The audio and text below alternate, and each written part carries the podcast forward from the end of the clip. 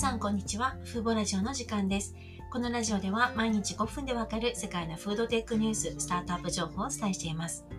すいません、今日、今日ちょっと休日のために子供の声が入ってしまいそうなんですけども、申し訳ありません。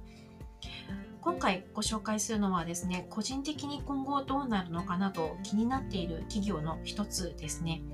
代替肉というと大豆ベースやエンドウ豆ベースのものを思い浮かべますよね。日本にあるのは大抵大豆ミートと呼ばれていますし、アメリカの代替肉の多くも大豆やエンドウ豆を使っていますよね。今日ご紹介する会社は大豆やエンドウ豆ではなくてですね、海藻由来の代替肉を開発している企業なんですね。海藻をベースにタンパク質を作る企業はまだ大豆やエンドウ豆と比べると少ないですが海藻を原料に使うことにはいろいろメリットがあります。この会社トロフィックというんですけども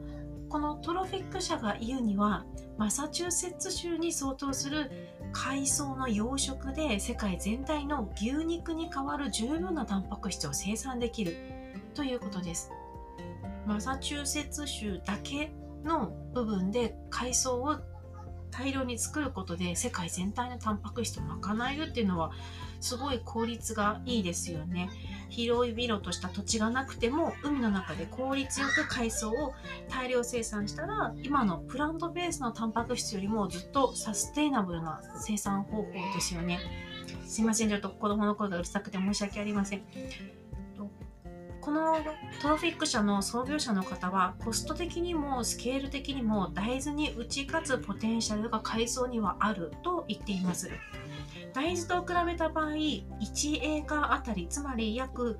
4約4000平米あたりのタンパク質生産量が10倍になるようなんですね。しかも原料の調達のしやすさも大豆と比べて違うかなと思います。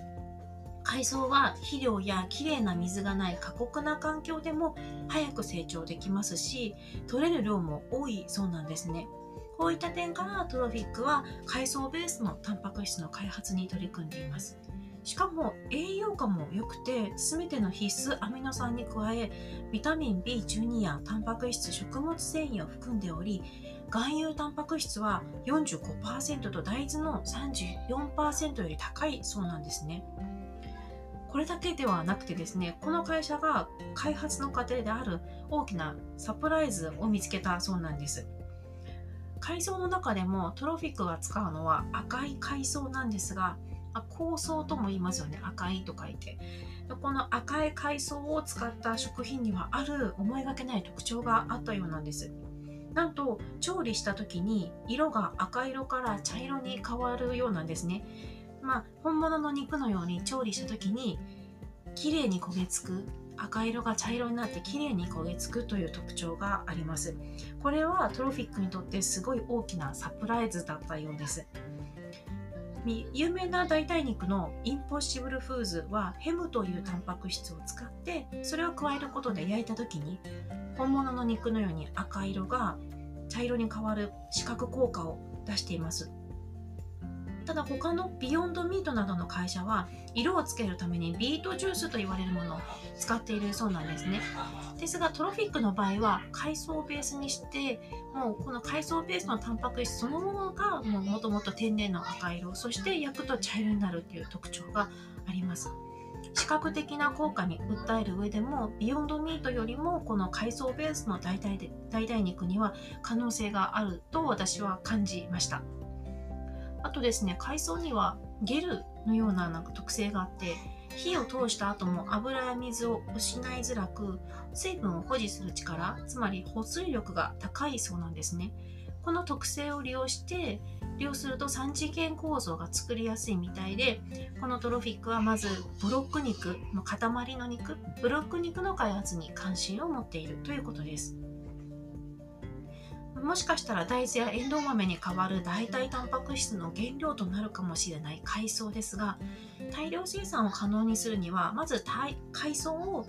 コストを下げて大量に生産する必要がありますよね。トロフィックによると現在海藻の収穫は手動の収穫ツールを使ってそれぞれの漁業者が取っているようなんですが海藻の生産量を上げるためには上げるためにトロフィック自身もがロボットの開発に従事しているということです。これはアメリカのエネルギー省が管轄する沖合養殖技術に関するプロジェクトなんですがこのプロジェクトにトロフィックも関わっています。